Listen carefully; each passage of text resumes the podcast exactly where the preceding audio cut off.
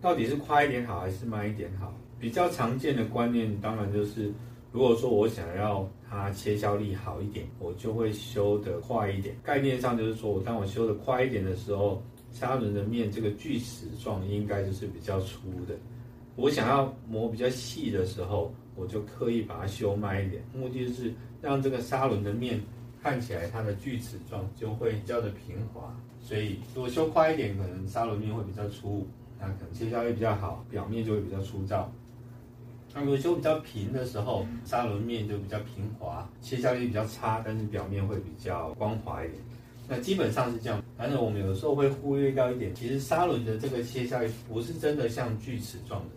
它其实每一个磨料就好像那个刃口一样，以这个当做刃口去做磨削的动作。那如果我们以动画情况下来讲的话，我们需要重新修出磨料的锐口，基本上是越快形状越粗，切要越好。但是有时候太快也会造成一个问题，快是什么概念？它就是它每一次跳的距离会比较大，就会形成一个比较大的刺形。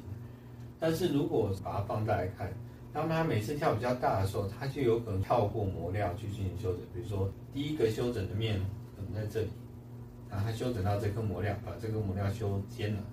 但是它因为移动速度太快，它可能下一个修整的地方是在这个位置。看起来虽然还是这种齿形的形状，但是磨料它并没有每一个都有经过修整，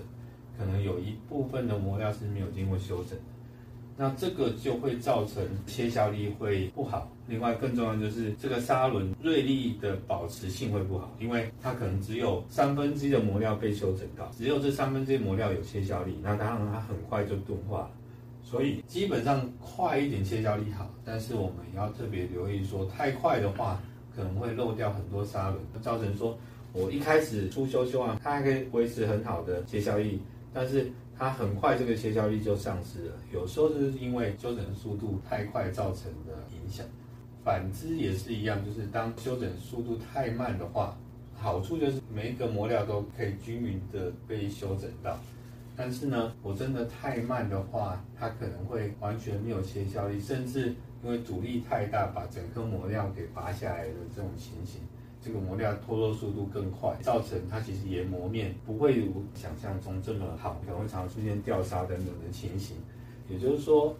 这修整的速度其实它有一定的范围，根据磨料颗粒的大小、砂轮的回转速度等等，可以去做设定。虽然基本上快一点就出力，慢一点就细，然后切削力差，但是有时候会出现类似这种切削力不够、维持性不好。或者是掉沙情况的话，也是同样这个原因造成的，所以这个值得去留意一下，到底什么样的速度会比较好。我们也有一些相关的资料放在网站上，也可以提供各位做参考。